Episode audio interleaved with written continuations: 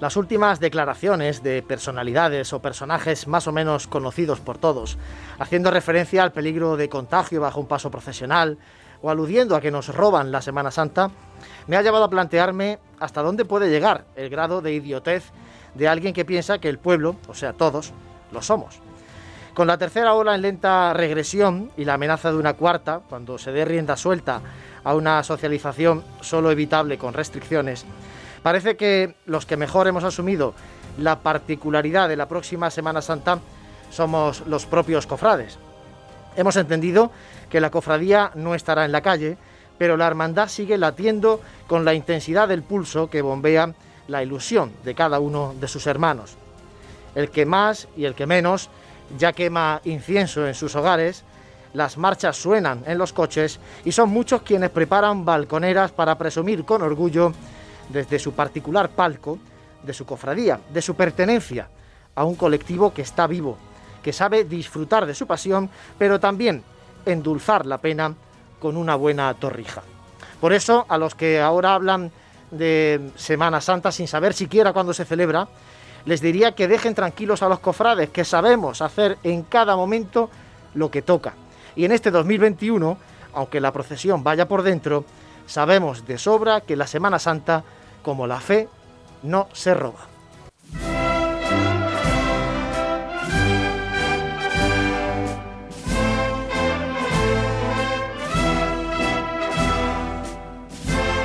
Saludos, muy buenas tardes, bienvenidos a un nuevo programa de Radio Pasión Jaén. Aquí estamos otro miércoles más de Cuaresma, el equipo habitual de Pasión Jaén en Ser Más, en el 95.3 de la FM, también en, vídeo, en Facebook Live de Cadena Ser Jaén y a través del canal de YouTube de Pasión en Jaén. Saludamos al equipo, José Ibañez, muy buenas. Buenas tardes, ¿qué tal? Aquí estamos eh, una semana más, vamos apurando plazos. ¿eh? Fíjate, y además te voy a prohibir ya para los próximos speech introductorios que mm, vuelva a nombrar las torrijas, porque eso ya sí es de Semana Santa y hay ya un hambre. Es que hay que sacarla ya. ¿Para qué vamos a esperar luego a Semana Santa? Pues vamos a ir haciéndola. Bueno, pues ya está. El próximo día ya tenemos tarea. Nos traemos torrijas, luego hay que coger las garrapiñadas clásicas de la Asociación de la Prensa de, nuestras retransmisiones. Los nazos. Los nazos. Qué rica. Dani Quero, muy buena. Buenas tardes, muy buenas. Bien, no estoy de acuerdo con José, ¿eh? Porque eso es como comerse esperar a comer mantecado en Nochebuena, ¿no? Empezar en octubre a comértelo. Aquí, aquí probando, porque luego además como hay tanta variedad, ¿no? Pues aquí probando las que van rellenas, las clásicas, etcétera, etcétera. Eh, Frank Cubero, muy buenas. Buenas tardes, yo no tengo problema. Este año no me tengo que poner el esparto del silencio, sin que no tengo problema en comer, en comer dulce. No hay operación esparto. Si el esparto lo que es que ayuda. Claro, el esparto ah, aprieta, aprieta bastante. Mete para adentro. Bueno, reciban los saludos también de Manuel Serrano, que está al frente de los mandos técnicos. Eh, hoy tenemos un programa en el que una parte la vamos a hacer desde aquí, desde Radio Jaén, desde la SER, y otra parte la tenemos ya grabada. La entrevista principal del programa de hoy es con el delegado de Hermandades y Cofradías de, la Diócesis de Jaén, con don Juan Francisco Ortiz.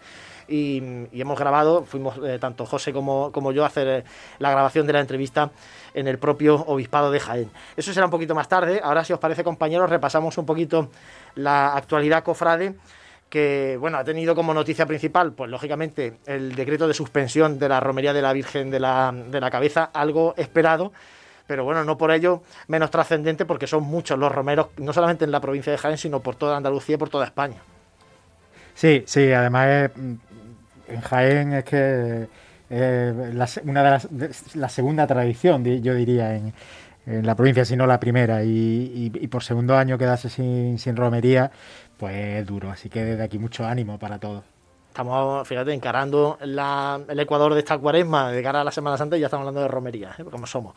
Somos artiles para reventar. Ayer, decirte, Juan Luis, que ayer sacó un comunicado la, la Cofradía Matriz de Porcuna de la Virgen de la Arilla, que es la segunda romería, puede ser en, asistencia de la provincia, también anunciando la suspensión de, de la romería de la Arilla, que es el segundo domingo de mayo en Porcuna. Eh, además de eso, volviendo a la cuaresma, tridos de este pasado fin de semana, eh, han celebrado precisamente sus tridos los dos grupos parroquiales que, tenemos en Jaén, tanto la sentencia como la lanzada, unos en San Eufrasio, los otros en San Pedro Pascual y la Inmaculada. A mí personalmente me ha sorprendido gratamente ambos. No sé a vosotros qué os ha parecido, tanto el montaje de altar como, bueno, el, la, han retransmitido por internet, etcétera, y se ha podido ver un poco el resultado del trabajo que se está haciendo día a día en estos grupos parroquiales. No sé qué os ha parecido a vosotros. Yo, he podido ver, yo pude ver el de San Eufrasio que me, coge cerca de casa y la verdad es que sí, sí, la sensación es de un trabajo de un trabajo hecho con mucha seriedad y mucho cariño a la hora de montar eh, de ese altar efímero para el trido. Así que, pues darle la enhorabuena, la verdad. Eh, sí, lo que me ha llamado la atención es la sentencia porque mm, nunca habíamos visto tantos grupos parroquiales que han pasado por allí, eh, ningunos titulares presidiendo el, altar mayor, ¿no? Entonces, pues, mm, realzaba una visión pues, pues muy elegante y en la, lanzada, en la lanzada también pues destacar eh, el altar que le hicieron a la Reina de los Ángeles, muy alegórico, con, con la lanza de Longino, con la esponja también. Y bueno, y los estrenos que, y donaciones que han tenido, una saya, un pecherín, una mantilla, para, para la Virgen. Y este próximo fin de semana, triduo especial e histórico por, por las circunstancias, porque la estrella vuelve a celebrar eh, el trido, en este caso al Señor, en la parroquia de la Merced y ya han montado el altar y se ha visto mucho por redes sociales muy espectacular al uso de los últimos que está haciendo la estrella, no porque sea mi hermandad, pero es que yo creo que es voz populi, ¿no? ayer lo vi yo, ayer lo vi yo en directo porque estuve por la Merced y la verdad es que es muy bonito, ¿eh? eh también para darles la enhorabuena porque han hecho un montaje eh, y además eh, es muy es muy fotogénico. visto en directo está muy bien, es muy bonito, pero luego en las fotografías también se realza incluso más y yo creo que, vaya a tener un, un trido estupendo. Además, Fran, por fin, digo por fin, se estrena la túnica de nuestro Padre Jesús de la Piedad. Una túnica casi maldita, porque tenía que haber llegado para el décimo aniversario del nombramiento de la hermandad como dominica, que fue el año que el, que el Señor fue a la catedral, incluso en el miércoles de ceniza. Y fíjate después. Además, que la túnica le, le sienta muy bien a la imagen, porque le da más prestancia, porque al ser una imagen pequeñita, eh, parece que tiene un cuerpo mayor, ¿no? Una envergadura, un empaque y las mangas exactamente igual, ¿no? La verdad es que se queda que ni, que, ni pintar, le da mayor visibilidad, mayor prestancia al Cristo. Bueno, también hemos conocido, eh, José, por ejemplo, dos carteles. Yo creo que van a ser los últimos, porque me extraña ya que alguna hermandad lance algún cartel. No sé si quedará alguno por ahí. Bueno, el perdón. El este perdón, es verdad, el perdón presenta este fin de semana, que va con el boletín, la portada del boletín del perdón. Eh, carteles del cautivo y del resucitado. El del cautivo, además, también de un colaborador de esta casa de, Felipe Utrera. Bueno, pues seguimos. Eh, ampliando ese patrimonio de, de carteles que tienen las hermandades. Eh, bueno, la verdad que casi que va costando ya innovar ¿no? en estos carteles y además, eh, ya lo he repetido en anteriores programas, eh, esto, esta cartelería precisamente de este año, donde se quiere o no se debe tirar ¿no? de Semana Santa, obviamente, porque el año pasado pues no tuvimos procesiones en la calle y demás, pues ha sacado más a relucir esa bueno esa imaginación que tienen los, los autores de, los, de, estos carteles y sobre todo pues a ver las cofradías también que por lo menos no han perdido comba este año que yo creo que es una parte positiva que no se han dejado llevar por, por esa desidia y han seguido pues pues presentando sus tradicionales carteles y boletines también que tenemos en bueno en esta mesa algunos y bueno siempre eh, es de agradecer porque es parte de nuestra cuaresma. Ahora vamos a hablar también de Pasión y Gloria, que se presentó este lunes en la publicación que edita la agrupación de cofradías de Jaén. También tenemos por aquí, por ejemplo, la eh, publicación Calvario de la Semana Santa de Torredón Jimeno, que nuestro amigo Javi Llana nos ha, regalado gentilmente y donde bueno vamos a conocer un poquito más también de la, de la Semana Santa de un municipio tan cercano a la capital como es el caso de Torredón Jimeno. Y ya que estamos hablando de la provincia, Fran, hay una noticia importante de cara a este fin de semana en Villacarrillo. También otro acontecimiento que lleva demorándose un año y que por fin ya va a ser posible. Una noticia muy anhelada para los cofrades de nuestro Padre Jesús Nazareno de Villacarrillo, como es la, bendición de su titular dolorosa, de María Santísima del Mayor Dolor y, Traspaso, obra del imaginero beleño Israel Cornejo, que bueno, desde que hizo a Madre de Dios aquí en Jaén, pues se está prodigando en la imaginería mariana aquí por, la provincia. Hizo también la titular de la, de la Hermandad de la Escuela de Baeza y esta va a ser su tercera obra. Y bueno, mm, estaba prevista su bendición la pasada cuaresma, por el estado de alarma no pudo ser, se pospuso al mes de noviembre, el agravamiento de, los contagios lo volvió a suspender y ya parece ser ahora sí que por fin a la tercera va a ir la vencida. Bueno, pues deseando estamos ¿eh? de ver a, a María Santísima del Mayor Dolor y Traspaso de la Hermandad del Nazareno de Villacarrillo. Luego, una vez que, sea la bendición este fin de semana, pues lógicamente tendremos fotografías, las pondremos en Pasiones Jaén a través también de nuestras redes sociales. Y como decía, el pasado, este pasado lunes, antes de ayer, se presentaba el número 39 de Pasión y Gloria. Y para hablar un poquito más de esta publicación señera de, de nuestra Semana Santa, de nuestras cofradías, Hablamos con el vocal de comunicación y publicaciones de la agrupación de cofradías, con Jesús Pegalajar. Jesús, buenas tardes. Hola, buenas tardes. Bueno, Jesús, el lunes, como digo, se presentaba, además también con una conferencia por parte del vicario general y de la Santa Iglesia Catedral, en ese acto que tuvo lugar en la sacristía de la Santa Iglesia Catedral. Eh, lo principal, eh, Jesús, ¿qué vamos a encontrar, qué van a encontrar los lectores en este nuevo número de Pasión y Gloria? Pues como tú bien dices, tuvimos la suerte de poder presentarlo en un escenario eh, tan singular como la Secretaría de la Santa Iglesia Catedral. Y bueno, pues Pasión y Gloria año 2021, edición número 39. Y bueno, es la puesta de largo, por decirlo de alguna manera, de esta nueva comisión permanente. Eh, es la primera publicación que, que, ponemos en marcha. Continuamos sin duda y agradeciendo el trabajo desarrollado por los anteriores. Y bueno, una nueva edición de la revista Pasión y Gloria, en la que la portada es muy representativa, como habéis reflejado ya en, en vuestra eh, página web y en el portal de Pasiones Jaén. Y bueno, en definitiva, la rogativa, eh, los recursos fotográficos que hemos tenido en, en, la agrupación, hemos decidido plasmarlo en esa portada y es muy alusiva sin duda al momento que estamos viviendo y al mismo tiempo, pues un poquito el hilo conductor de lo que es esta publicación. No hay una temática asignada, como, como dije el día de, la presentación, con lo cual los colaboradores han tenido libertad a la hora de, realizar sus aportaciones a través de artículos de investigación, a través de reflexiones, colaboraciones, efemérides. Eh, es una revista mucho más gráfica. el número de páginas dedicadas a las fotografías de nuestras imágenes, tanto de pasión como de gloria, es mayor que en ediciones anteriores.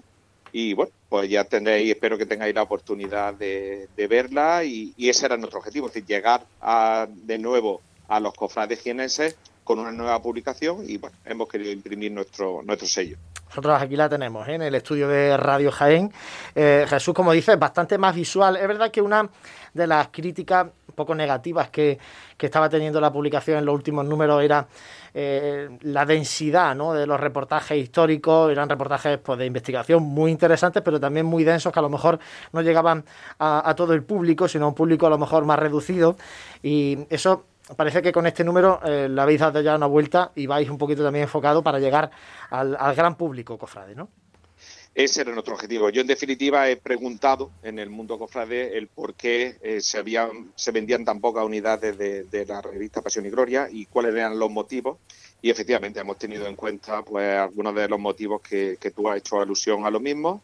Y en ese sentido hemos enfocado la publicación con, con estos artículos y de investigación, mmm, reflexiones muy de Jaén, es decir, en cierto modo, hemos obviado eh, todos los artículos que estuvieran relacionados con otros municipios de la provincia. No hemos querido centrar en, en, la, en nuestra ciudad, por eso somos una agrupación de cofradías de la ciudad de Jaén.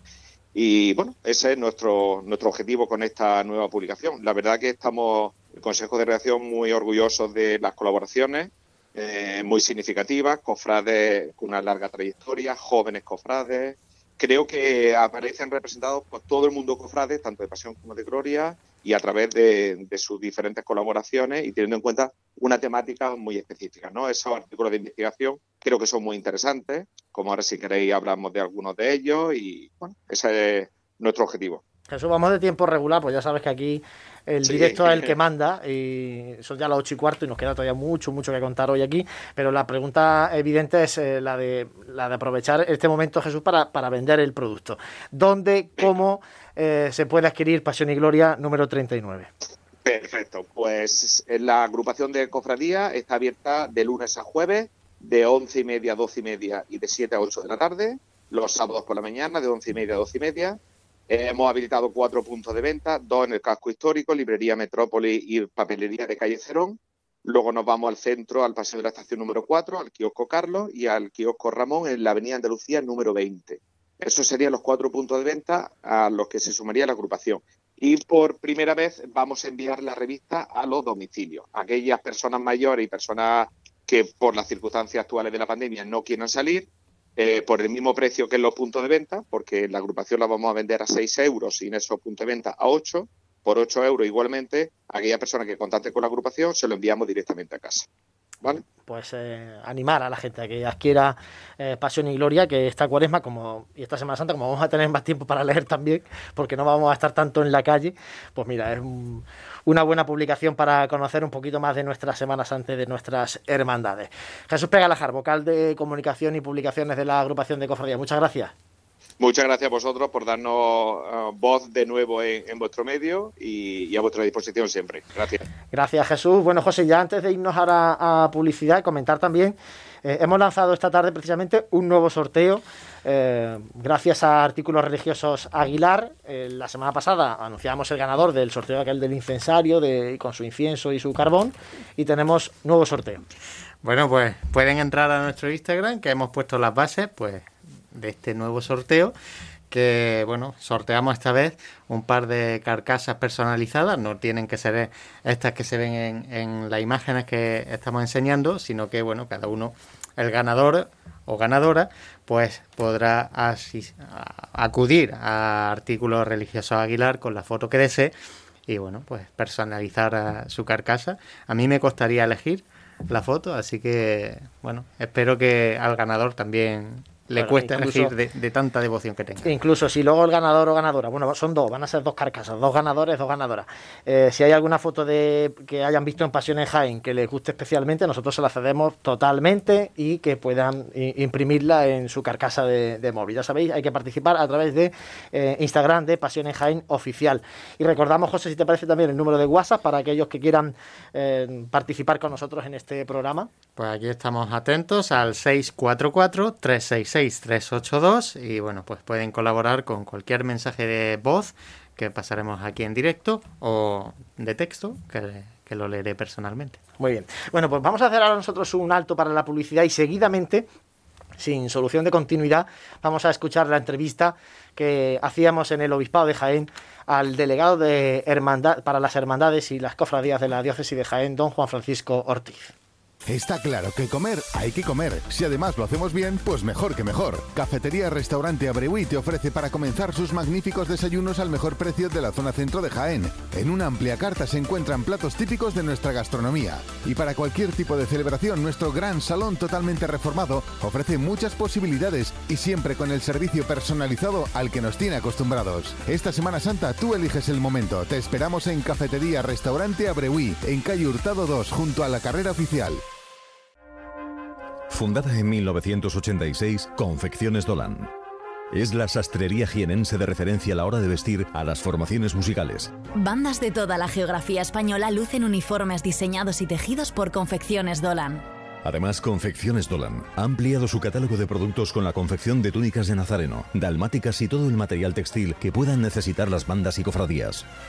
Y en tiempos de pandemia, también elaboramos mascarillas cómodas, seguras y personalizadas. Más información en www.confeccionesdolan.com. Confecciones Dolan. Vestimos la Semana Santa. Vive, siente, escucha la Semana Santa. Pasión en Jaén.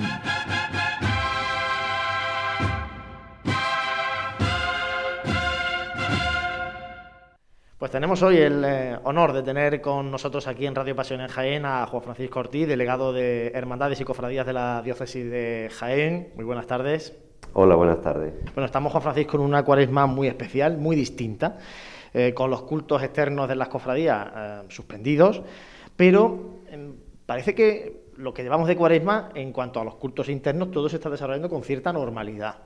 Sí, yo, por las noticias que tengo, con absoluta normalidad respetando eso sí, pues lo, los aforos que están establecidos en cada momento. Ahora ya pues parece que tenemos un poquito más ¿eh? y mientras la situación eh, siga así, pues bueno, es de esperar que a lo mejor en lo que queda de, de cuaresma, pues más o menos podemos andar en ese 50% de aforo, que en la mayoría de los casos es, está bien y es más que suficiente para incluso para la gente que habitualmente suele ir a los cultos. A finales del mes de enero fue cuando se hizo público ese decreto de, nuestro obispo relativo a la celebración de los cultos eh, y actos religiosos de la Semana Santa de este año 2021. En otras diócesis, Juan Francisco, em, Después de ese decreto del, obispo de, la diócesis, ha habido luego otra normativa matizando, aclarando eh, ese primer decreto. ¿Va a haber en, los próximos días, en las próximas semanas, alguna indicación por parte del obispado referente a, cómo tienen que las hermandades celebrar sus cultos en, lo que queda de Cuaresma y Semana Santa?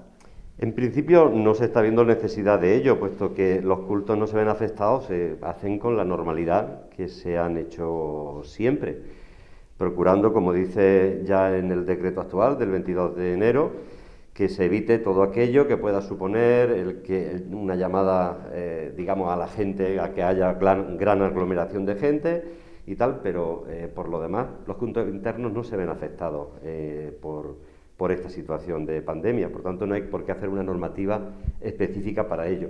Y los cultos externos están totalmente, eh, este año están totalmente suspendidos, ¿no? Por tanto, no, de momento no se ha visto necesidad de una regulación. Quizá en otra diócesis, donde hay traslado de imágenes de capillas, donde habitualmente están, al templo parroquial, y entonces esto supone eh, cómo trasladan la imagen, tal, pero esto en nuestra diócesis no se da, no hay, prácticamente no hay ningún caso. Eso quería preguntar. Eh, entiendo que conoce perfectamente de los decretos de las demás diócesis, por lo menos andaluzas, ¿no? en relativa a hermandades, donde tenemos esa peculiaridad y esa importancia de la hermandad y las cofradías. ¿Por qué hay tanta diferencia de unos, de unos lugares a otros? Bueno, porque, por ejemplo, en Málaga es muy común que las cofradías tienen sus capillas propias, distintas de los templos eh, parroquiales, donde luego tienen muchas veces sus cultos. Con lo cual tienen habitualmente su imagen en una capilla, que luego tienen que trasladarla a la parroquia, celebrar los cultos, vuelta otra vez, y cada traslado pues se suele hacer como una procesión. Aquí, como las imágenes están en los templos donde reciben el culto, pues no se da, no se da eso, ¿no? En Sevilla, pues también hay muchas eh, cofradías que les pasa lo mismo, tienen su capilla distinta, pero aquí en Jaén no, no ha dado lugar a eso quizá porque pueden salir de los templos y por tanto no hay problema. Volviendo al, decreto, eh, se le llama, como dice a los, cofrades y al pueblo fiel en su conjunto a vivir con intensidad las celebraciones litúrgicas de la Semana Santa, especialmente el Triduo Pascual, eh, sin procesiones y todo ese aspecto externo que rodea la Semana Santa. ¿Estamos, eh, Juan Francisco, ante una Semana Santa de mayor intensidad espiritual? Claro, y además debe de ser así. Debe de ser así. Hay una idea que, que, bueno, hay se ha suprimido la Semana Santa, o incluso los medios de comunicación muchas veces cuando dicen la noticia de recuperar la Semana Santa. La Semana Santa no hay que recuperarla porque no se pierde, nunca se pierde. La Semana Santa sobre todo es una vivencia espiritual, interior, que tiene su manifestación externa, que es la que este año se ve, pues, bueno, mm, eh, digamos, con, dificultades ¿no? y, y muy limitadas. Pero bueno, esta es la expresión eh, de, que también es externa de la asistencia a los templos, de, participar en las celebraciones eh, y, sobre todo la vida interior. Mm, al contrario, yo creo que esta situación nos tiene que mover a vivirla con mucha más intensidad que lo que dice el decreto. Lo comentaba usted antes, que el decreto pide a su vez evitar cualquier actividad que se realice en los templos que pueda generar aglomeraciones o una llamada masiva a los fieles. ¿Esto impide, Juan Francisco, la celebración de los actos de veneración que están llamándose de ese modo, actos de veneración a las sagradas imágenes de las hermandades? Sí, en cuanto, por ejemplo, no se pueden hacer pues los típicos besapiés o besamanos que se suelen hacer, ¿eh? el exponer la imagen para que pueda ser tocada, para que evidentemente no, eso sí se suprime, pero prácticamente es lo único. Pero se pueden exponer para que pueda ser venerada, con un aforo, controlando ese aforo, ese acceso la imagen, vamos a suponer, en una especie de, altar extraordinario o no extraordinario y que los cofrades puedan pasar de forma ordenada. Eso cada, cada cofradía con su capellán y en su parroquia pues tienen que ver si eso puede suponer un problema o no puede suponer un problema. Evidentemente, si va, va a suponer un problema porque va a venir mucha gente, porque va a ser difícil de controlar, pues no. Si no hay mayor problema y es bueno pues ponerla con su eh, con sus velas, con su, para que la gente pueda rezar y tal, en eso no hay ningún inconveniente. Pero eso ya dependerá de cada sitio eh, y cada cofradía deberá de verlo con su capellán. Pues precisamente eso que, me está diciendo de cada, de cada particularidad ¿no? que, tiene cada cofradía, eh, le quería preguntar, de cara a esos días de Semana Santa, no sé si desde la, desde la delegación de, hermandades y cofradías, o desde el obispado se le ha comunicado a los párrocos que sean especialmente sensibles ante estos días de Semana Santa en el que hubiera procesionado la hermandad que tengan en, su parroquia para que bueno faciliten o de alguna forma puedan organizarse algo distinto ese día especial para, para esa hermandad y esos cofrades? Bueno, eh, primero no, hace falta porque yo estoy convencido de que los párrocos eh, siempre son sensibles, ¿no? Eh, y, por tanto siempre facilitan, no hace falta esto decirle, el decreto de todas formas es para todos, es para los sacerdotes, es para los cofrades y es para todos, ¿no? Y en el decreto ya se dice, pues bueno, que se facilite, por ejemplo, también el que a través de las redes sociales se pueda hacer partícipe a los que no pueden asistir, eh, pues también el que ya se darán eh, también algunas indicaciones, no en cuanto a normativas, sino a cuanto eh, pues a, algunas opciones que se puedan dar para tener culto externo, perdón, culto interno extraordinario, a lo mejor el día de, la estación de penitencia, que no van a salir, por un rato de oración dentro de la iglesia y se van a dar subsidios para para poder eh, hacer esto, ¿no? Y entonces, mm, ya digo, y eso ya el propio decreto lo establece, no hace falta tampoco unas indicaciones eh, más exhaustivas, ni nadie las ha reclamado. Pues, eh, va a ser entonces el párroco, el, el conciliario de, con la hermandad quien va a trabajar en este sentido, ¿no? cada, cada caso de forma independiente y de forma particular. Exactamente. Además, yo tengo que decir que, vamos a ver, que lo, lo normal y, lo común es que, hay una sintonía muy buena entre los sacerdotes y las cofradías, por lo que yo veo. decir, los casos que no son son anecdóticos, precisamente porque no son frecuentes. ¿no? Eh, aunque la normativa para las hermandades no lo permite, en, una circunstancia tan especial como la que estamos viviendo, eh, algunas cofradías ya lo han podido hacer, y es el pregón en, su, en la iglesia, en la asamblea eucarística, ¿no? en el templo y no en un salón parroquial, por ejemplo, o en los teatros. Otras también, otras lo han propuesto y, el párroco le ha dicho que no. Mm, no sé si por qué no, hay una línea general en este sentido o, si, se plantea eh, adoptar alguna medida en este aspecto. No, es que, a ver, la, medida, eh, o sea, primero que eso cada, en cada situación se tiene que solicitar y se tiene que solicitar aquí al obispado, no es eh, al párroco, es decir, no, no es una decisión que puede tomar el párroco. Ese, ese, visto bueno lo tendrá que dar el vicario general y se verá si las, la situación eh, es lo suficientemente excepcional y para concederlo o no. De entrada, en los templos no se deben de hacer los pregones, ni presentación de carteles, ni presentación. Yo creo que además, vamos a ver, todos estos actos que si se hacen se pueden hacer a través de las redes sociales, se pueden, se pueden hacer también muy dignamente. El templo es un lugar de culto, y un pregón no es un acto de culto. Entonces, eh, y eso puede llevar luego a... Porque hay pregones que, que, bueno, pues, pues, pueden ser casi auténticas homilías, pero hay otros pregones pues que, bueno, pues pueden ser muy folclóricos y tal, y no es lo mismo, y es muy complicado establecer ¿eh? unos criterios, digamos, que puedan diferenciar unas cosas de otras. Así que aquí en la diócesis se optó porque los pregones no se hicieran en los templos desde hace ya muchísimos años y eso se mantiene. Eh, creo que lo ha comentado antes ya, pero eh, ¿ha llegado alguna petición de, alguna hermandad para organizar algún acto oculto que haya tenido que ser rechazado? No, de momento no. Y ahora cambiando de, asunto, que estamos mucho ya hablando de, la situación esta de pandemia, de cómo está condicionando la cuaresma y la, Semana Santa, bueno, también esto tiene que ver un poco con, estas circunstancias porque hay muchas hermandades que están pendientes de afrontar un proceso electoral. Mm, algunos se han retrasado, otros se han prorrogado.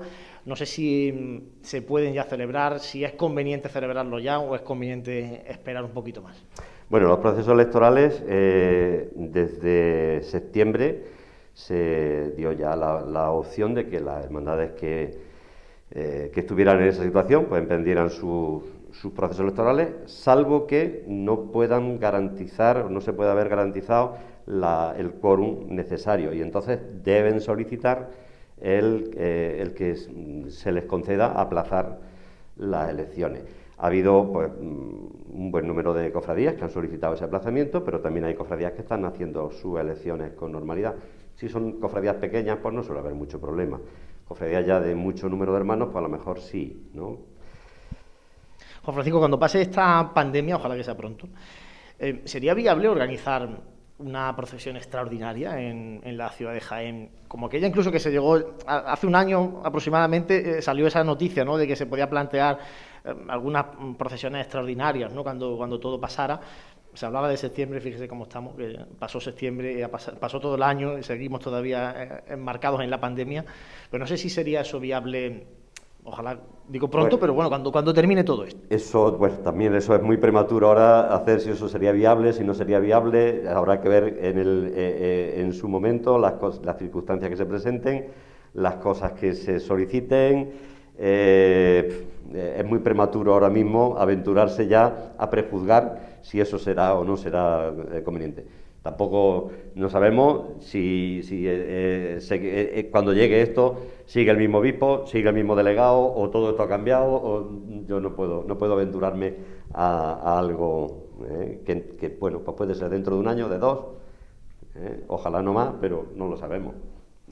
son, futuribles, es verdad. No, pero seguro que cuando se pueda, en algunos, en algunas ciudades andaluzas seguro que van a empezar a, a plantearse. Entonces, le decía eso por si Jaén va, a estar en esa sintonía o... Yo creo que es muy pronto para aventurarse a eso. Yo creo que ahora eh, lo que tenemos encima eh, requiere que, miremos el presente y cuando se despeje el futuro, pues entonces miremos el futuro. Le tengo que hacer una pregunta que no tiene nada que ver con esto, pero es obligada porque seguro nuestros oyentes seguro que nos la, la trasladarían. Y es por los dos grupos parroquiales que tenemos en la ciudad de Jaén, con vocación de o con intención de ser algún día eh, hermandad de Semana Santa. ¿Está eso próximo? ¿O por lo menos a un, plazo corto medio? Bueno, eso mm, mm, tampoco me corresponde el deciros si está próximo o no está próximo. Primero, porque eh, para ello pues tendrán que, de acuerdo con sus párrocos, eh, pues solicitarlo, ¿no? Y entonces pues se verá si puede estar próximo o no está próximo. De momento no hay ninguna solicitud, por tanto tampoco puedo aventurar si eso es próximo o no es próximo. Yo creo que no hay que tener prisa. Eh, constituir una cofradía es, relativamente fácil y rápido, mm, pero que una cofradía luego se mantenga eh, no es tan fácil. Y a veces nos encontramos, y este es uno de los problemas con cofradías que han dejado de funcionar y están ahí en un limbo, nadie se hace cargo eh, y, y, esto es complicadísimo, ¿no? Esto es muy complicado y gente, cofradías donde no hay gente que quiera presentarse para las elecciones. Esto cada vez está pasando más. Pero especialmente está pasando, por lo menos en, la ciudad de Jaén, con, algunas cofradías de gloria. Eh, de hecho, la, propia copatrona de la ciudad, la Santa Catalina, está en esa situación. Bueno, exactamente, está, y, pero también con otras cofradías. Esto cada vez está pasando más. No es que todavía sea alarmante, pero cada vez está pasando más. Por tanto, eh, eh, debe de tener, digamos, ya un arraigo muy profundo, eh, un número importante de hermanos, gente preparada para, poder asumir responsabilidades eh, y, haber pasado un tiempo donde, donde la cofradía misma se haya demostrado a sí misma que de verdad no es bueno, pues, fiebre de una noche de verano, ¿no? sino que, eso tiene fundamento. Y ahora sí, para terminar, Juan Francisco Ortiz, me gustaría que le trasladara un mensaje a, a los cofrades que por segundo año van a pasarlo realmente mal cuando llegue esta Semana Santa y, no puedan estar con su hermandad como, como, nos gustaría. ¿Qué mensaje le trasladaría a ellos? Pues yo le trasladaría que mm, hay que hacer todo lo posible por justo lo contrario, es decir, no hay que sentirse mal. Yo creo que ahora hay que entender que eh, la hermandad hay que llevarla de otra manera que la hermandad, que cada uno de, cada cofrade, en el fondo, se, convierte ahora en, un en un paso procesional. Que en su trabajo, en su casa, en donde está, eh, tiene que demostrar lo que lleva dentro, eh, con su actitud, con su entrega generosa a los demás, que en estos tiempos hace falta, con su solidaridad, en el cumplimiento de aquello que se nos pide precisamente para, para erradicar esta pandemia ¿eh? en la ejemplaridad. Y ahí cada cofrade se convierte en un trono que lleva encima y que está exponiendo a todos lo que tiene en su corazón. ¿eh? y, eso es un reto muy importante. Ojalá que, ojalá que así sea. Juan Francisco Ortiz, delegado de Hermandades y Cofradía de la Diócesis de Jaén, muchísimas gracias por atender a Pasión en Jaén. Pues muchas gracias a vosotros y a vuestra disposición. Si cuando viajas te gusta recordar los momentos, escucha. En Hotel Shawen te ofrecemos los mejores. Ven a conocer un hotel nuevo, cómodo, práctico, con una ubicación privilegiada en pleno corazón del Jaén más típico, donde poder tapear disfrutando nuestra rica gastronomía y conocer su casco antiguo y todo ello a pie. Cuando vuelvas a nuestro hotel, disfruta del Mirador Solarium. Te esperan las mejores vistas de la ciudad en Plaza de Anmazas y hotelshawenjaen.com. Una forma de viajar. Fundada en 1986, Confecciones Dolan. Es la sastrería jienense de referencia a la hora de vestir a las formaciones musicales. Bandas de toda la geografía española lucen uniformes diseñados y tejidos por Confecciones Dolan. Además, Confecciones Dolan ha ampliado su catálogo de productos con la confección de túnicas de nazareno, dalmáticas y todo el material textil que puedan necesitar las bandas y cofradías. Y en tiempos de pandemia, también elaboramos mascarillas cómodas, seguras y personalizadas. Más información en www.confeccionesdolan.com. Confecciones Dolan. Vestimos la Semana Santa. Vive, siente, escucha la Semana Santa. Pasión en Jaén.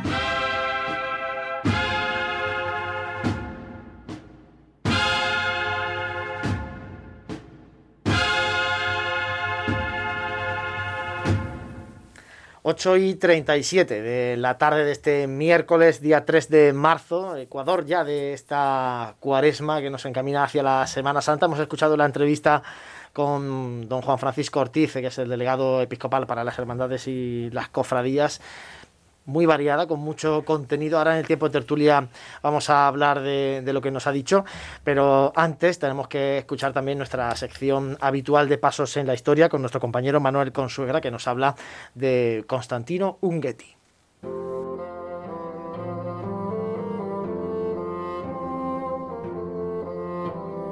Pasos en la Historia. Como hemos citado en programas anteriores, la década de los 40-50 está marcada en el mundo cofrade por el nacimiento de nuevas cofradías, así como la refundación de antiguas hermandades que habían perdido su vigor. Un ejemplo de esto último lo encontramos en la cofradía del Santísimo Cristo Yacente y Siervo de Nuestra Señora de la Soledad. Nos contextualiza esta etapa el historiador José Manuel Marchal. La Semana Santa de 1939 fue bastante improvisada fue la última en que la Soledad participó como una de las escuadras o cofradías congregadas en la Santa Veracruz.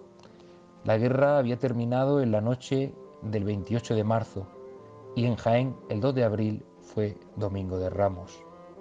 Ese año la Veracruz solo pudo improvisar una procesión con una imagen de la Soledad. Una noche lluviosa y de asistencia masiva que despertó entre muchos cofrades un espíritu refundador de la primitiva cofradía fundada en el siglo XVI. No esperó esa reformación y durante la cuaresma de 1940 la soledad se segregó de la Veracruz, adquiriendo personalidad jurídica propia y radicada en el templo parroquial de San Ildefonso, donde se le asignó una de las capillas. La refundación fue muy ambiciosa y se emprendieron con rapidez gestiones cerca de todas las instituciones de la ciudad con el fin de allegar fondos y cofrades en la rehabilitación. La primera Semana Santa de la nueva cofradía tuvo una feliz coincidencia con un acontecimiento histórico importante que ayudó mucho al renacimiento cofrade de la posguerra. El 17 de febrero se recibió la noticia de la recuperación en Francia del Santo Rostro.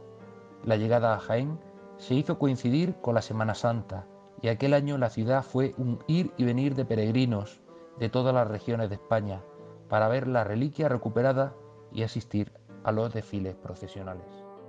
Nos situamos pues en los últimos años de la década de los 50, años en los que la Cofradía de la Soledad le encarga al autor al que dedicamos la sección de hoy la realización de la imagen de Jesús yacente, y otro no es otro que Constantino Unguetti. Constantino Unguetti nace en la población jienense de Castellar en 1923 tras un breve paso por nuestra ciudad, completa su formación en la Escuela Superior de Bellas Artes de San Fernando en Madrid.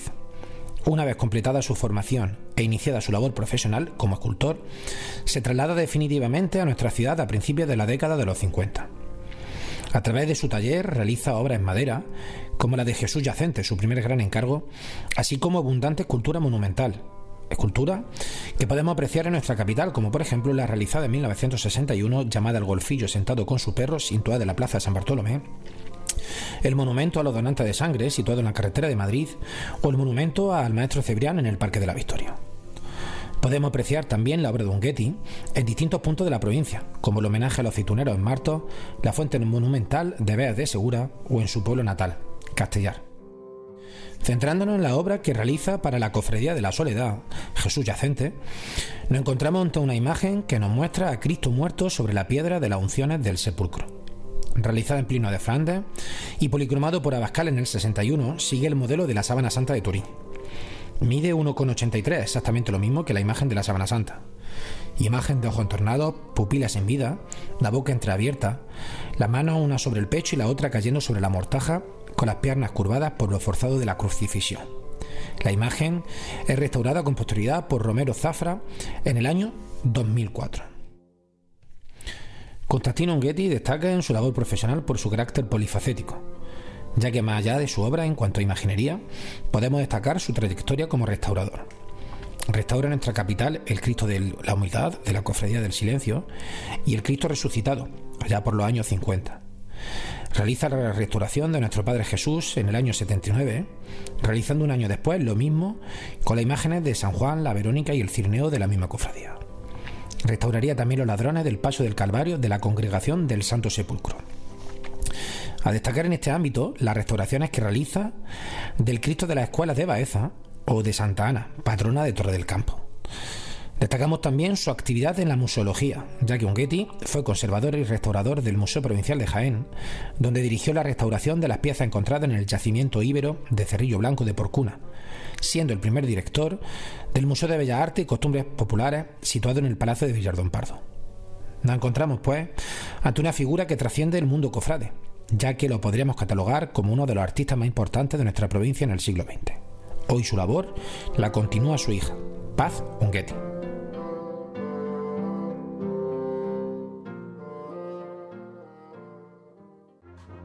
Vive, siente, escucha la Semana Santa. Pasión en Jaén.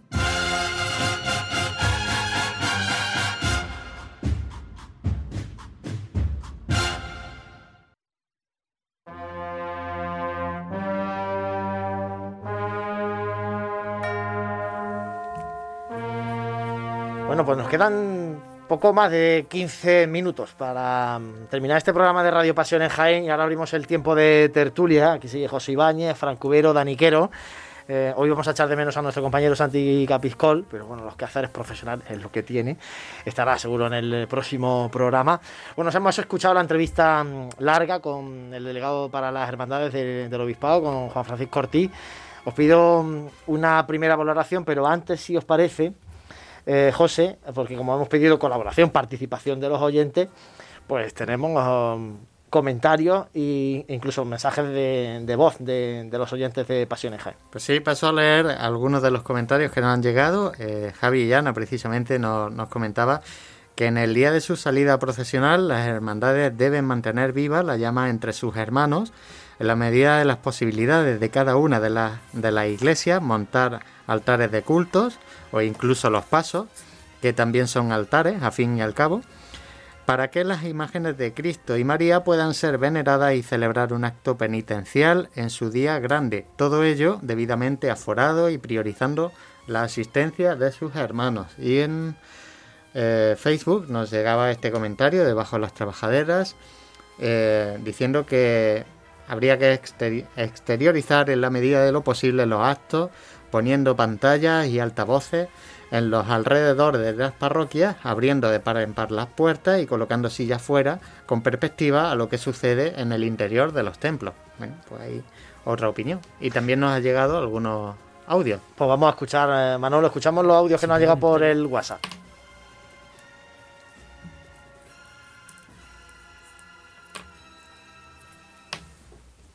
Hola, quería conocer vuestra opinión sobre un posible uso de las imágenes secundarias de nuestros pasos de misterio.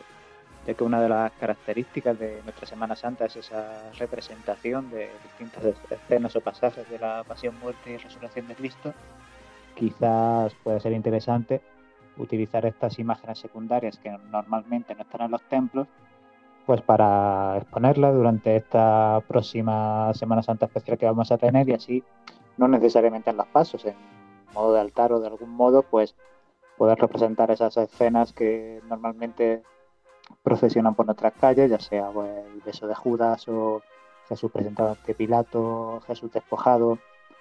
No sé, de la misma manera que se representan en los pasos en una Semana Santa normal, pues quizá pueda ser una ocasión para también aprovecharlas y representar estas escenas en, las iglesias.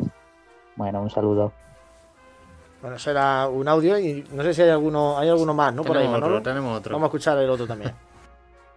Buenas tardes, soy Pedro Olla y pues bueno, respecto a la pregunta que hacía hoy, aparte de las misas de hermandad, oficio y demás cultos que las hermandades celebran todos los años y que imagino que este año seguirán haciéndolo, eh, en mi opinión las hermandades deberían habilitar dentro de sus posibilidades, lo que estimen conveniente, junto con los párrocos y también pues dentro del ritmo que vaya marcando esta pandemia, pues un horario especial para visita, oración, veneración y creo que se deberían hacer, eh, montar pues algunos altares especiales para la ocasión o alguna otra ubicación especial de las imágenes y creo que eh, también sería interesante que se planteara algún tipo de acto de carácter más íntimo con los hermanos, con algún colectivo de la hermandad como los propios grupos jóvenes, incluso implicar aún más a estos eh, y hacerles más partícipes aún más si cabe pues de lo que se realice. Un saludo a todos. Bueno, pues eso son opiniones, es verdad que preguntaba un poco qué se puede hacer o, qué, deben ir trabajando las hermandades. Algunas ya están mm, barajando ya qué van a hacer el día de su salida profesional y de eso también hablábamos con el delegado episcopal para la hermandad y las cofradías, Dani Quero. Bueno, yo me quedo con un, con un yo si tuviera que, ponerle un titular a la entrevista, un, el titular destacado de la entrevista, yo lo que destacaría es que él dice que hasta ahora no ha dicho, el obispado no ha dicho no a nada que se le haya propuesto por parte de las cofradías. Eso para mí tiene importancia porque, mm, porque la siguiente pregunta, la pregunta que te puedes hacer después de ese titular, de, de, esa afirmación que él hace, es ¿qué han propuesto las cofradías? ¿Han propuesto mucho? ¿Han propuesto poco? O han propuesto mucho y han sido los han sido los párrocos de cada iglesia los que han hecho un poco de cuello de filtro, ¿no? Filtro, cuello de botella para eso tiene, esa, esa afirmación de él tiene muchas lecturas ¿eh? y muy interesante. Maneras, es verdad que, Fran, el decreto del obispado estaba muy claro, pero eh, también se, eh, y lo que más se habla es, como decía por ejemplo Pedro, como también incluso plantaba también Jesús, el hecho de incluso utilizar la imagen secundaria, las hermandades van a ir encaminándose a que el día de su salida profesional, pues bueno, poder algunas montar altares en, su iglesia y, o no montar, hacer actos de veneración al margen, además de, la, de las misas de hermandad de ese día, etcétera, etcétera, ¿no? Evidentemente, según, según el acuerdo al que lleguen con, con el párroco, con su conciliario, ¿no? Eh, habrá quienes puedan montar altares específicos, habrá quienes tengan que conformarse con las imágenes en sus ubicaciones habituales y adornadas pues mm, con flores y con cera de otra manera. Pero claro, em, mm, el culto interno en el decreto que se emitió desde el obispado em, no se hacía referencia a él, no se daban una serie de normas para una serie de bases o de principios comunes para a partir de ahí desarrollar eh, los cultos, una serie de pautas, ¿no? Entonces se deja todo muy a la libre elección entre, entre el párroco y la parroquia. Puede, puede dar la circunstancia de que en unas parroquias nos encontremos con altares esplendorosos, eh, con actos de veneración esplendorosos y en otras pues nos encontramos casi prácticamente igual que, que si fuese un día normal. ¿Y con la puerta cerrada? ¿Os imagináis que, que, pueda estar la puerta cerrada de la iglesia? O sea, que, celebren la misa de hermandad, imaginamos por la mañana, y que eso es lo único que haya en esa iglesia ese día, teniendo una hermandad allí, que, sería su día grande. Hombre, pues poder, poder ser posible es posible. Desde el momento en que obviamente dentro de la, iglesia la potestad, en la, en, la, iglesia parroquia me refiero, la potestad la tiene el párroco. Si el párroco hace los cultos estatutarios de la hermandad, la misa de hermandad por la mañana y luego por la tarde decide cerrar la puerta, pues la puerta se cierra. Al, fin y al cabo, eh, es lo que dice Frank, es que nos vamos a encontrar con muchas con situaciones muy diferentes según el día y según la, la, cofradía y según la parroquia. Es como un poco el estado de la autonomía, pues aquí igual. Tenemos 17 sanidades diferentes, pues como vamos el protocolo COVID. Efectivamente, cada, cada comunidad autónoma tiene su protocolo COVID, pues aquí cada parroquia va a tener su protocolo de actuación el día que toque. Yo le preguntaba a Juan Francisco por el tema de si había habido un llamamiento a una cierta sensibilidad en los párrocos hacia las hermandades. Decía que los párrocos son sensibles a, a sus hermandades, a las hermandades que tienen dentro de su parroquia. Eh, es verdad que eh, durante la cuaresma estamos viendo por ejemplo, hechos que no se habían visto antes en el sentido de montajes de, altares muy extraordinarios. Por ejemplo, decía Dani antes, en San Eufrasio nunca se había visto un altar como el que ha montado la sentencia este pasado fin de semana. La congregación de la Veracruz ha podido montar también un altar eh, para la Eucaristía dedicada a, la oración el huerto y a la Virgen de los Desamparados. Bueno, esos son pasos adelante, ¿no? No sé qué opináis vosotros. Bueno, antes del decreto de suspensión de las salidas procesionales, eh, un escrito pasó un poquito desapercibido del obispo a los sacerdotes, hablándoles pues, sobre el tiempo de Cuaresma y el tiempo de Pascua. Hablándoles de que no se iba a poder celebrar en la calle como tradicionalmente y les pedía eh, originalidad ¿no? a la hora de poder atraer a, a las personas a la iglesia. Eso era lo más destacado. También era un texto muy muy laxo, muy por encima, ¿no? que dejaba muy al libre albedrío de, de los párrocos. Pues entonces entramos en lo que hemos dicho antes, la sensibilidad de, de cada párroco y, y, lo que él pueda considerar mejor o peor en, cada parroquia.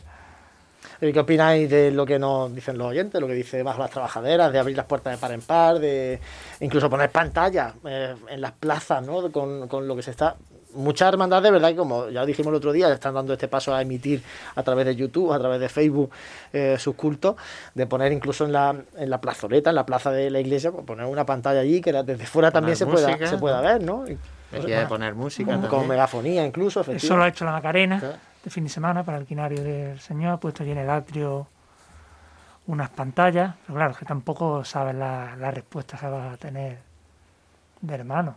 Hombre, si tienes que hacer una segunda misa de hermanos, pues yo creo que el párroco no va a tener problema en hacerte otra misa. Ya es que lo de las pantallas es más complicado, requiere más organización, más logística. Ahí ya te pueden entrar a la asociación de vecinos, los vecinos, quejarte que si eh, son muchos condicionantes, son muchos... Y también depende un poco de, la, de las dimensiones, las comparaciones, en las comparaciones Dicen que las comparaciones son odiosas, pero también es verdad que las comparaciones hay que tener en cuenta las dimensiones de quien hace una cosa y las dimensiones de quien hace otra. Eso es importante. Yo aquí en Jaén que, haya que pueda haber hermandades que se vean obligadas por aforo a realizar dos misas de hermandad en dos turnos, como en un horario de misa de un domingo por la tarde, pues, pues, pues ojalá, ojalá, ojalá, ojalá, Pero, pero aparte de eso, ya digo, eh, yo creo que aquí en Jaén va a estar todo muy sota caballo y rey, ¿eh? Misa hermandad por la mañana y. Vía Crucis por la tarde. Por la tarde Vía Crucis. Pero es que también. Y veneración. Pero, a veneración a las imágenes, pero que es que también. Mm, la pregunta es, vale, ¿qué se puede hacer en tu día de, en tu día, en tu día estatutario, en un lunes, un martes, un miércoles santo? ¿Qué se puede hacer aparte de eso? es que tampoco hay mucho margen para más. Solo eso. Es que no lo hay. Bueno, Pedro ya nos comentaba también hacer algo con los grupos jóvenes, a lo mejor un ratito de oración eh, a lo largo de todo ese día con los grupos jóvenes o con distintos grupos de la hermandad. De todas formas, a mí, no me, a mí no me cabe ninguna duda, yo te puedo hablar por lo que yo me concierne a mí, eh, que, que, se, que se han aumentado, se aumentan el número de, de, actos de culto, eh, de, actividades de culto, se, se, seguro yo por lo que yo conozco, por lo que yo te puedo, nosotros llevamos, por ejemplo, una, un, en los estudiantes llevamos un nuevo una, una, nueva, una nueva celebración el Viernes de Dolores eh, con los Dolores de la Virgen, que eso no se había hecho, no se había, ese ejercicio no se había hecho en la hermandad antes. Este año para reforzar un poco la cuaresma. y yo creo que otras hermandades, pues seguramente también hayan reforzado sus cultos, pero, pero eso es lo que se, es que es lo que se puede hacer. Además, también luego está a título personal lo que cada uno está haciendo. Lo comentaba yo un poco en la introducción. Eh, y de hecho me lo decía en el artículo ah, religioso Aguilar, que está yendo mucha gente a comprar incienso, a, bueno, a que por lo menos cada uno en su casa eh, ambientar su Semana Santa particular, ¿no?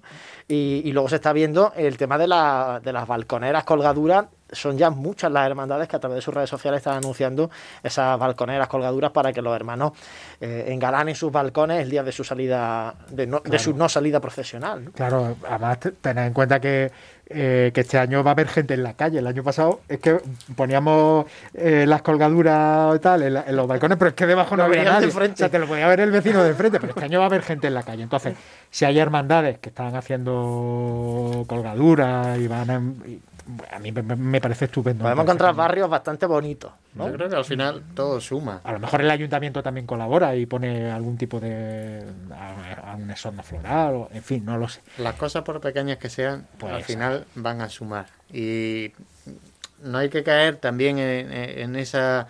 En, esa falta de, hacer las cosas, ¿no? Y, y el pensar que no se hacen las cosas porque aquí bueno, no van a tener buena acogida o, bueno, con ese miedo, ¿no?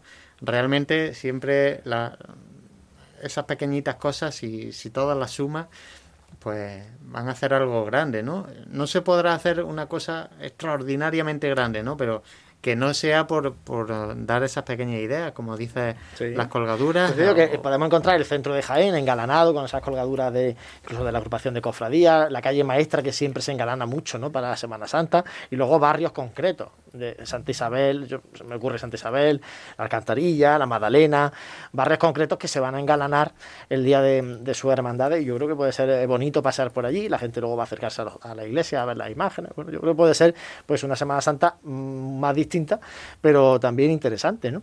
A ver si así pues se genera, se mantiene ese, ese ambiente, al final como dice José todo, todo va sumando bueno, y de hecho el año pasado, si recordáis, nos encontramos de repente en la calle maestra una pantalla ah, para un proyector y se estaba reproduciendo allí Eso fue muy de Semana Santa. hay, que, felicitar al autor o autores. Los que lo hicieron el año pasado, este año que, lo, que lo, echen para adelante también, ¿no? ¿Por qué no? Pero desde el domingo de Ramos hasta el domingo de Resurrección y que vayan poniendo allí vídeos de. Bueno, y la pasada semana había un chico tocando, no sé si era un violín o no sé, tocando marcha aquí en la carrera. Iniciativas particulares. a, eso, al español no le falta ingenio para esas cosas. Bueno, nosotros iremos contando todo lo que vaya saliendo. Es verdad que ya en muchos boletines de las hermandades están recogiéndose ya pues lo que van a hacer en, Semana Santa si, si, al final pues, bueno, se les permite. ¿no? Y, todo eso lo iremos nosotros contando también, una vez que ya se vaya cerrando, iremos eh, comentándolo aquí en, Radio Pasión en Jaén. Eh, nos queda un minutito solamente ya para terminar el programa, así que compañeros, estamos que ir despidiéndonos. Daniquero, muchas gracias y el miércoles que viene aquí estamos otra vez. El miércoles que viene más. Franco Cubero, muchas gracias, compañero. Gracias a vosotros, buenas tardes. Bueno, José, pues nos vamos recordando que tenemos eh, abierto durante toda esta semana nuestro el Instagram, sorteo de, en Instagram. Pasión en Jaén Oficial y ahí pues tienen las instrucciones para poder participar en este sorteo de artículos religiosos Aguilar, que bueno, es otra cosa que va a sumar también a la Semana Santa, como que no. Este es el segundo sorteo y prometemos hacer un tercero. ¿eh? con otro lote también curioso. Yo me di una vuelta por allí con Jesús Aguilar y, vemos, además invitamos ¿eh? a todos los cofrades que se pasen por esta, este establecimiento en la carrera de Jesús, muy cerca de la catedral, para bueno, ver eh, ese merchandising cofrade. Bueno, nosotros nos vamos y os, os emplazamos al próximo miércoles aquí en Pasión en Jaén. Muchas gracias, como siempre, por compartir nuestra pasión.